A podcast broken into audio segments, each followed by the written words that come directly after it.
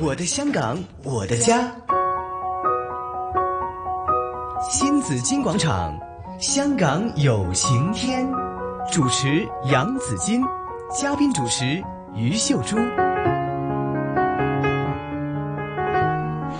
来到了上午的十一点三十三分呢，继续呢是新紫金广场香港有晴天啊！这里要提醒大家一下，酷热天气警告终于生效了。我们刚刚都大家在说呢，哎呦，今天会不会出来这个酷热天气警告呢？哈，现在是呃已经显示了啊，所以大家留意天气方面的变化了，要多点喝水啊。好，这个时候呢，我想大家要避暑的话，真的是可以参加一下文化艺术馆啊，嗯对对去对参加活动哈、可以看看里边的很多的这个展览的艺术品啊。那今天为大家介绍的是六厂纺织文化艺术馆，今天为大家请来是社区及共学策展人卢乐谦啊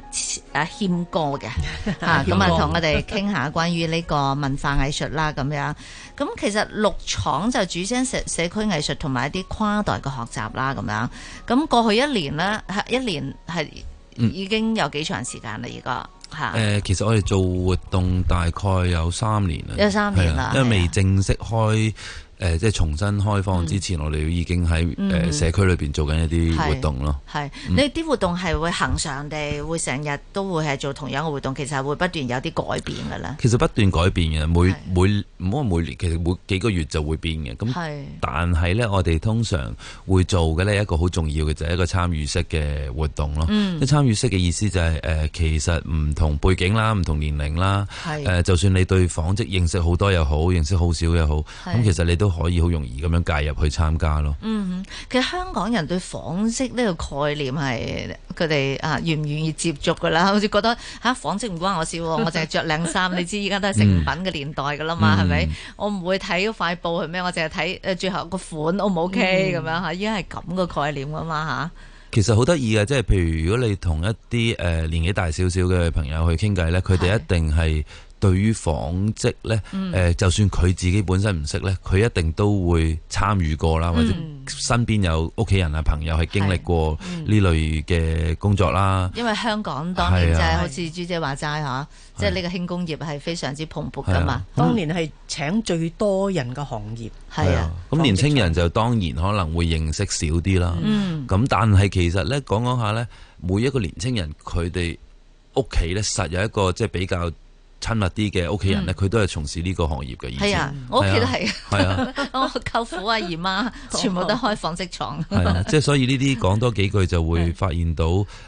其實佢哋屋企人都曾經從事過呢個行業啦。係咁同埋呢個我呢幾年嘅經驗有趣嘅就係同呢啲年青人講起，佢哋如果翻屋企再去講嘅時候呢，嗯好、多時候呢一個話題會變成咗佢哋再溝通嘅橋樑咯。係啊，係啊。其實我覺得年青人真係同同啲嗯或者資深年青人一齊溝通啊 嘅時候，即係或者一隔一代啦咁樣嚇，唔使隔好多代嘅就係、即係同你爸爸媽媽問起上嚟，或者係爺爺啊、公公啊佢哋問起上嚟，其實都會多數都會接觸到呢個行業。就算未係接係啦觸過呢，都聽都會過聽過啦啦，有朋其實友或者係親戚響紡織廠做過係啦啊。其實唔係紡織當就年係製衣㗎啦，係咪？啊當年係三班制添啊，係即係紡織機係啊呢，廿四小時不停㗎。係啊嗯，咁啊，係即係好多個家庭其實係當時係被係紡織業養活咗嘅。啊係，但係謙哥近依家嗰啲其實展覽出嚟嘅都唔係傳統嗰啲嘅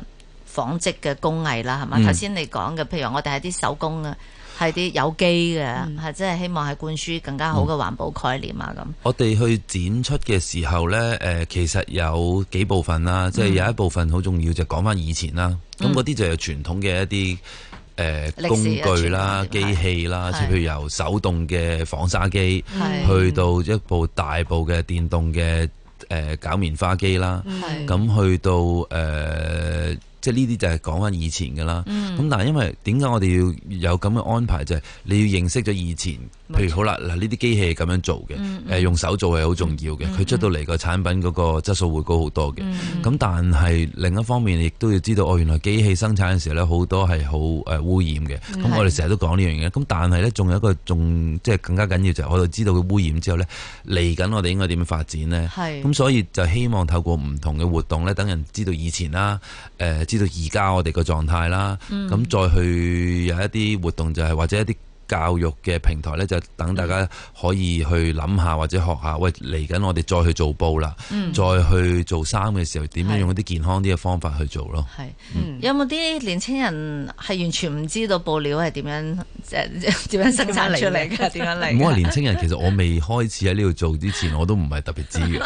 係啊，即係你會大概知道我車衫啊或者點樣咁，但係係好即係好簡單。誒、我未開始做嘅時候呢，我揾一個車衫姐姐去車啦，咁我以係為哎呀，你車衫姐姐你實識得。整件衫啦，咁但係係原來唔係嘅喎，即係佢可能佢會識得車衫，但係係某一個部分嘅，係咁你就會知道，係喂，原來以前工廠或者佢哋嘅生活係咁流樣水樣，線嘅係啦係啦啊分部門嘅以前有。人識車個袖，跟住就俾人哋係啦駁落個身度咁樣係啦係嘛？即係唔係識得有裁一件衫所以嗰時有啲嘅名詞咧叫成件起，係成件起就由頭到尾都係師傅裁完之後就俾你車，咁係叫成件起啦。有啲係分部門，譬如我車領嘅咧，我專係車領，不停車領剪飛仔計數，即係啲衫就係咁樣分部門流水作業做出嚟嘅，哦嗰啲係大量生產。係啊。嗯係，但會唔會好大污染？譬如話會唔會成口都係塵啊？因為嗰啲棉線飛嚟飛去啊。如果車嗰啲雪褸嗰啲咪會咯，個個都白髮齊眉噶啦，放工由頭到尾都係白雪雪噶啦，雪褸即係咪太空衣嗰啲？係啦係啦係啦，所以入其實邊好多棉絮啊嘛。係除咗染料之外，好多其實以前沙廠工人啦，或者沙廠嘅誒工作環境呢，其實都真係誒唔係幾好啦。即係係當然好多即嗯惡係劣啊殘可飛以嚟講飛去啦，或者係好多工廠嘅工人都有一啲呼吸道嘅誒係誒身體嘅問題啦。咁係呢啲亦都係即係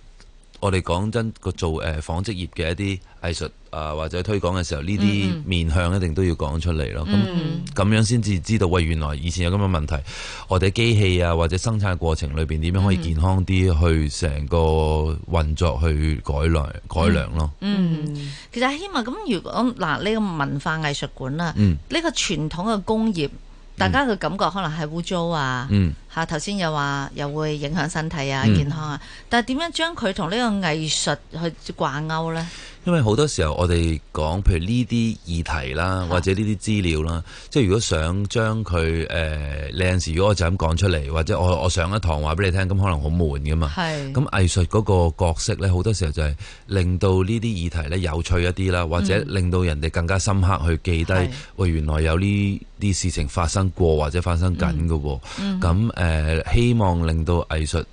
即係藝術可以令到呢啲議題或者誒呢、類型嘅事件多啲人關注咯。係，其實最後都係一個藝術品嚟嘅，因為你件衫都係靚噶嘛，嗯啊係啊出到嚟，只不過個過程可能嗱要經過咁多工序嗯咁樣，嗯其嚇實個前幾年我試過去台灣咧，嗯參加過一啲咁嘅誒，可以親手去參與一啲嘅製作。嗯嗯，咁嗰個小農莊入邊咧，就都幾齊全嘅啲嘢。嚇，咁佢就有啲係天然種植嘅地方啦嗯，亦都、有一間屋仔咧，俾你做一啲蠟染啊之類嘅，染啲手巾仔啊、嗯嚇圍巾仔啊嗰啲咁啦。係咁另外咧，另一邊咧有啲食肆啦，嗯誒食啲健康嘅食品啦，咁亦都有啲商店啦，買一啲嘅手作嘅產品啊。咁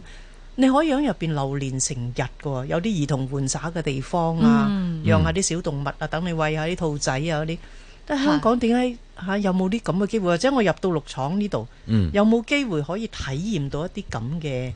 經歷呢？誒、呃我哋嗰度冇兔仔啦，但係 咧有誒、唔係有好多唔同嘅食肆啦。嗯我有食肆有啊，食肆嘅，咁跟住亦都有好多唔同嘅鋪頭啦。咁誒、呃亦都唔一定同誒紡織有關，不過有好多鋪頭都係誒、呃、係會同紡織有關啦。另外有啲就係、呃大部分都係一啲本地嘅企業啦，亦、亦都唔特別有連鎖店咯。咁所以誒個、體驗係比較特別嘅，哦係係。咯，即係我可以喺入邊即係流連半日、大半日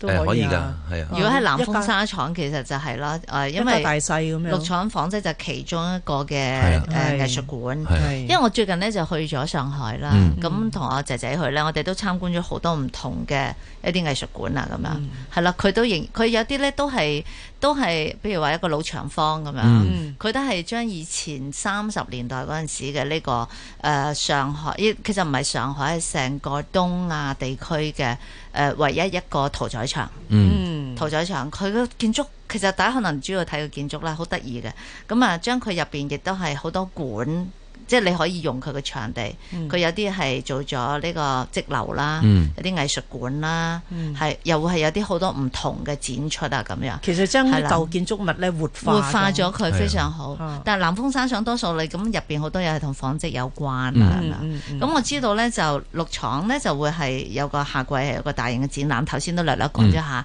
就叫做遙遙相聚。嗯係咁啊，請印度誒、呃即係講印度嘅紡織文化咁樣。嗯佢印度嘅紡織文化同埋香港嘅我哋嘅傳統嘅呢個織布，即係我哋嘅嚇紡織嘅行業，嗯哦其實有冇有冇共通點㗎？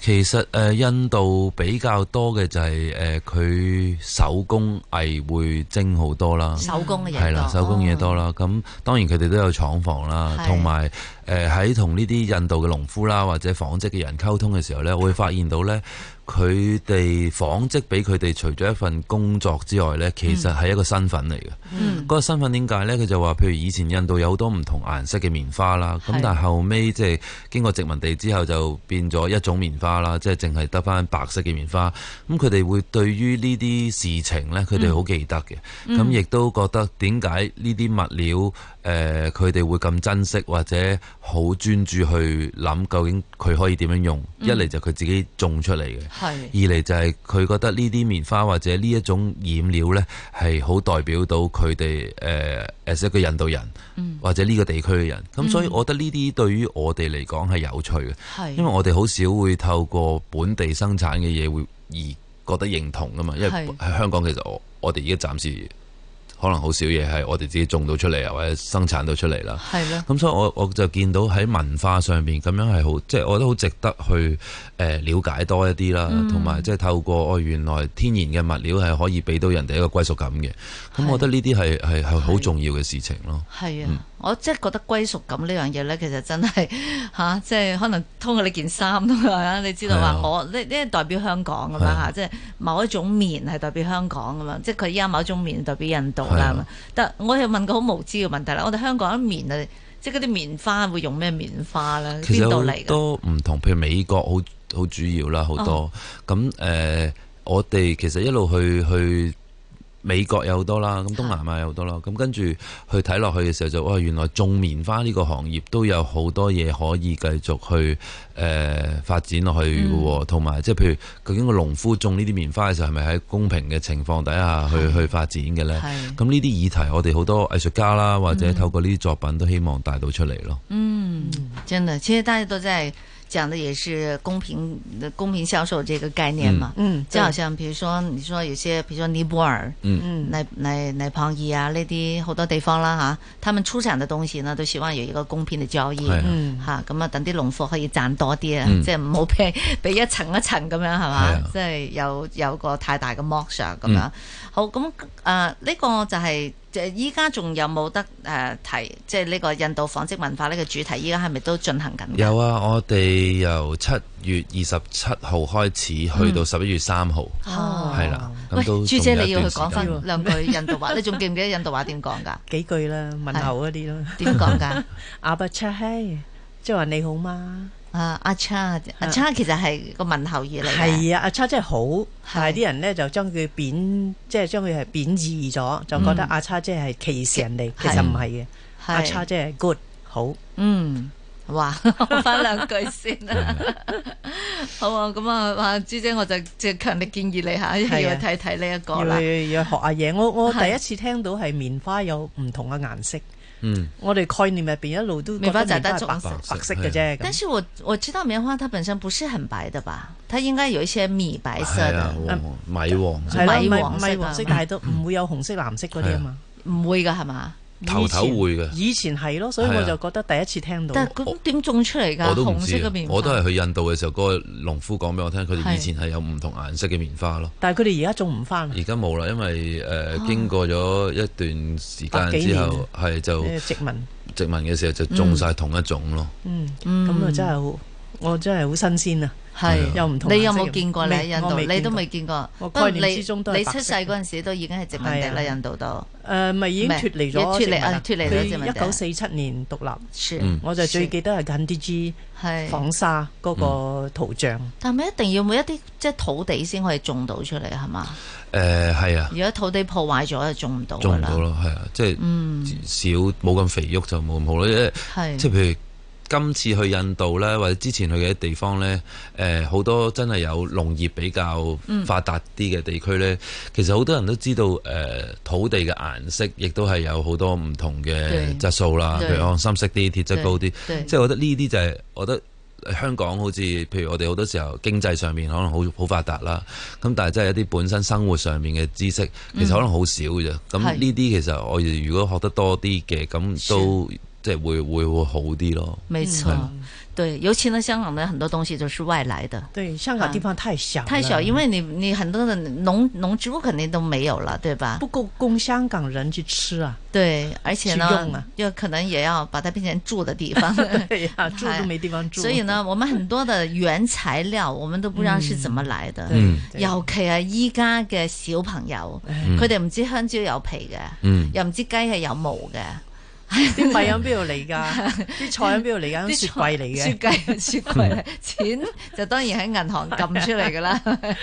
即係咁，所以真係要多點去學習嗯啊，去原產地去走一走，呃，如果可以的話，不可以的話就去六廠看一看。係啊，參加呢一個嘅誒印度紡織文化嚇嗯呢一個作為主題嘅活動，啲誒參加者去行嘅人係咪都可以親手參與一啲嘅工作坊啊嗰啲㗎？工作坊我哋會報名先嘅，因為哦都要預啲物料啦。咁係但係我哋會有一啲簡單嘅活動呢，係咁大家都可以參加嘅。咁嗯嗰啲就係嗯誒、比較容易啲啦，咁就、但係都會誒、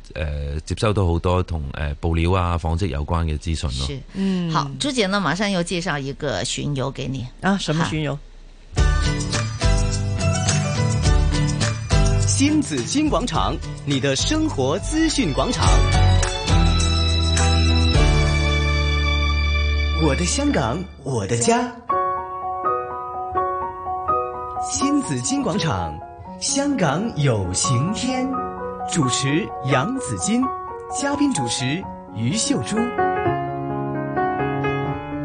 好，啊今天的香港有晴天呢，为大家请来是六厂纺织文化艺术馆社区级共学策展人盧樂謙阿謙喺度嘅，謙哥，係啦，謙哥，咁啊嚟緊又有個叫做未來巡遊嘅展覽嘅喎，嗯即係頭先你話六廠呢三幾個月咧就會有一個展覽活動啊咁樣，呢個咧就哇都幾有趣喎，係啲小學生着佢哋自己整嘅衫咧去巡遊下咁樣啊，，係咪真係自己做㗎？係咪誒呢㗎？媽啲做嘅係另外一啲團體捐俾我哋 嘅。係哦咁誒呢個未來嘅巡遊就係因為誒、Hasha 啦，今次呢個印度嘅藝術家咧，嗯其實佢喺唔同嘅地方做展覽咧，都會做呢一個未來嘅巡遊嘅。咁、嗯之前喺日本試過啦。咁其實點解佢誒咁着意呢一個活動，就係、因為佢覺得誒、呃年青人啦，尤其是小朋友對於係嗯未來嘅想像係好重要啊。咁、所以佢呢個呢，就會同誒一百個小學生啦，就喺呢、個誒、恤衫上邊呢。捐出嚟嘅恤衫上面呢，就畫低呢啲小朋友對於自己未來嘅想像，哦，係啦、即咁係所以佢哋就會喺件衫度畫，係啦，喺公件仔衫度畫公仔。係咁跟住就佢同佢哋一齊喺街度做一個巡遊咯。嗯咁今次我哋就會喺荃灣區裏邊做巡遊啦，咁就行翻去六廠。咁最尾呢啲衫呢，畫完之後呢，亦都會喺呢個展覽裏邊展出嘅。哦，係一啦百件衫，係佢啦要擺喺度展係示啦，出係嚟。啦，係啦，咁嗰啲小朋友就會畫翻自己嘅未來一啲想像，係啦。即係係對於佢整個社會啊，對自己一定對乜嘢啊？其任佢實誒、哋發揮。主要係對社會同埋自己大人士嘅發展啦。哦咁、變咗，即係當然你話哇，小朋友咁細個，咁點點點諗到大人士想點呢？咁其實誒、呃，當然唔會有人諗到。你話我同你諗，聽日都未諗到啦。咁嚇但係你有一個想像嘅權利，已經係好好嘅一件事。嗯係嗯咁、尤其是小朋友誒，呃佢、夠膽去諗，先至有一個目標去追求咯。咁、嗯所以呢個係誒、呃、藝術家好重要，即係着着緊嘅事情咯。嗯，例如小學嘅時候呢，好多時我哋都做過一啲作文嘅題目，就係我將來想做啲乜乜乜啊嘛，譬如嗯想做醫生啊，想做警察啊嗰啲，都已經開始撩我哋對未來係一啲嘅嗯想法㗎係啦。啊係係咁啊今次係用畫係畫啦，出嚟嗯去展示，係係現場畫啊，定係佢攞翻屋企畫？會唔會阿媽幫手㗎？我哋之前 誒，我哋唔會，我哋會去咗呢幾間小學裏邊啦，哦同啲小朋友一齊做咗個工作坊先嘅。係嗯咁畫完之後，我哋先至拎出嚟着，咁喺一個巡遊嗰度去行咯。係其實成個展覽 Hasha 自己都有作品嘅喎，係嘛？主要係好佢主要多得哈佢神嘅嘅 Hasha 作嘅品，作係品啦係啦。佢嘅作品可唔可以介紹下？佢嘅作品其實好多都係畫畫為主啦，嗯咁誒又亦都有一啲我哋叫裝置藝術啦。係咁因為六廠就係喺南豐紗廠裏邊其中一層啦，嗯咁亦都有個大堂啦。咁今次大堂裏邊呢，就有佢其中一個作品係誒五隻馬騮嚟嘅。哦咁嗰只五隻馬騮呢，就係、個手指指住天嘅。哦，咁點解呢？就係、呃因為我哋去佢嘅工作室喺印度工作室嘅時候呢，真係有好多馬騮喺度爬嚟爬去 嘅。係咁所以佢就係個靈感喺呢度嚟啦。即係佢好中意馬騮㗎。係啦，咁哦就好得意。佢嗰啲馬騮真係好得意啊！佢嗰度有細只啊，有係大隻咁走嚟走去。咁點解指住天呢？就係、佢就想透過呢、一個誒、呃手指咁樣啦，就指住個天，等啲人入去嘅時候呢，望到呢只馬騮，咁、嗯就會望上去天度咁去睇。其實都係一個想像嘅空間嚟嘅。係即係上邊有冇一啲嘢一定係冇嘅？等你自己去幻想㗎啫。誒去幻想，哦，幻想係啊嘅，哦哇， ，OK。幾得意喎！係啊，吓，即係佢中意馬騮，即係美猴王啊！佢 冇嘅自己其實印度好多馬 騮㗎。係啊，我哋細嗰時住嘅地方，周圍都城市㗎啦，嗯已經係大城市啊。但係啲馬騮到處都，尤其喺啲食肆嘅門口啊，喺個禪蓬嗰度咧，就等住你有冇嘢俾佢搶啦，或者你餵佢啦咁。係啊好多馬騮㗎。係呢個都係 Hasha 喺香港嘅第一個嘅大型嘅個人展覽嚟㗎。係誒係之前佢都有參加過唔同展覽，不過如果你話真係大型啲嘅，今次應該第一個，係都係去到十一月嘅，去到十一月三號、係係啦啊咁。如果佢頭先我哋講到未來巡遊啊嗰啲咧，嗯咁就係十月，就係十月嘅，係啦係啦，就有一百個小學一百個小學生。嗯生。咁 Hasha 會唔會去幫佢哋描翻兩下嘅啲衫啊嗰啲？誒佢會同佢哋一齊 去去去傾去行嘅，係啦，哦同埋佢哋因為最主要咧，一路行嘅時候咧，行到翻去六廠咧係，我哋會安排咗個 section 啦，佢哋係可以分享翻佢哋究竟其實係點樣諗啊，嗯係誒咁樣樣咯，咁可以多啲機會溝通到咯。嗯係第一次搞㗎係咪呢個？第一次搞嘅，哦喺香港第一次搞，喺香港第一次係啦。搞，我覺得很有趣哦。很有趣啊，讓小朋友可以去想对象一小下学，發生啊揮一下。對呀、因為現在很多小朋友上學的時候是在課室上就被命令唔好問，合埋個嘴，嗯 不讓你問，不讓你或想。者係誒標準答案咁樣係對對嘛嗯對對對，但事實上呢，我們對大自然的認識，太對少了。我們太少了，而且而且呢，我們真的是，我們不僅是對大自然的認識，因為呢，我自己對布料好有感情㗎，嗯即係我覺得呢個好貼身，係佢係係有一種温度嘅體驗嘅嘢嚟㗎。所以咧，咩布料喺你嘅身上，嗯嚇咩、顏色喺你嘅身上係咩感覺咧？我覺得係好反映，係成個人啊係可以反映到出嚟。你個人啊，你個飯啊，定係族啊，嚇、你你係咩嘅人生理念啊？有時即係睇你個人，其實呃唔單止係你個人噶嘛，仲有你嘅着衫、你嘅打扮呢，全部都可以反映到出嚟嘅。嗯係咯，所以我覺得布料咧，大家真係應該多啲去了解認識咯。係啊，嚇絲係點樣嚟嘅？ 嚇麻係點樣嚟嘅？係啊即係呢啲好多嘢好多啊可以去係去啊，，即同埋係創好得意意嘅思其實考係係啊啊，，嗯啲唔同嗰啲藝術形式啊，都係可以通過通過通過呢啲係可以自己思考一下嘅。嗯咁好嗯六廠呢，嗱而家就做緊，即係其實好年輕嗯啫，即係係存在咗嗯。正式開幕都係今年三月係啊。咁嚟緊仲有啲咩構思呢？會再帶俾我哋啲咩耳目一新嗯嘅展覽或者工作坊之類嘅？啊其實嚟緊我哋會有誒、呃每年嘅，其實前兩年都有，每年嘅年尾呢，我哋有個研討會嘅，係即係真係誒、呃就住紡織啦，誒誒、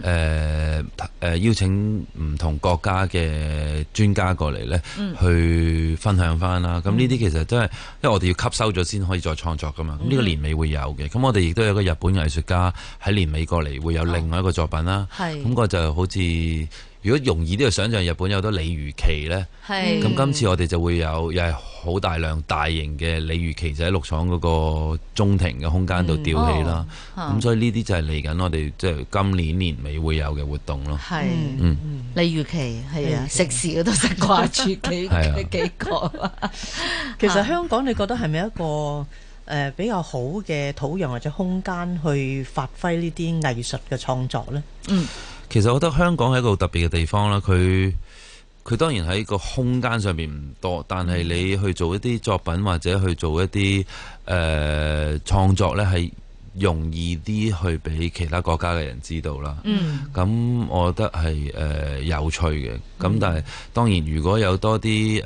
誒空間俾藝術家啦，或者係誒、呃一啲創作嘅人去真係做嘅時候，可以唔使話，譬如個租唔使咁貴嘅，咁其實真係容易啲去做啲大型啲嘅。咁而家好多時候都係，譬如可能啲作品會偏細啦。係或者尤其佢頭先講原材料啦，其他係國家嘅藝術家可能佢哋會誒誒、呃呃即係好啲嘅喺呢方面。嗯咁但係我覺得香港又有特別嘅，因為個個因為呢啲限制底下個腦又會活啲啦，咁嗯去諗其他方法去做出嚟咯。係，但香港都仍然有呢方面嘅人才㗎，有好多嘅其實係係啊，都係會會唔會都約埋佢哋，即係遲啲又有展覽啊嗰啲我啊。其實一路都有嘅，因為我哋誒呢啲展覽裏邊呢，其實誒、呃我哋當然又有外國藝術家，亦都邀請好多香港藝術家去參與咯。嗯，咁、所以呢啲誒都希望呢個平台。誒、係呃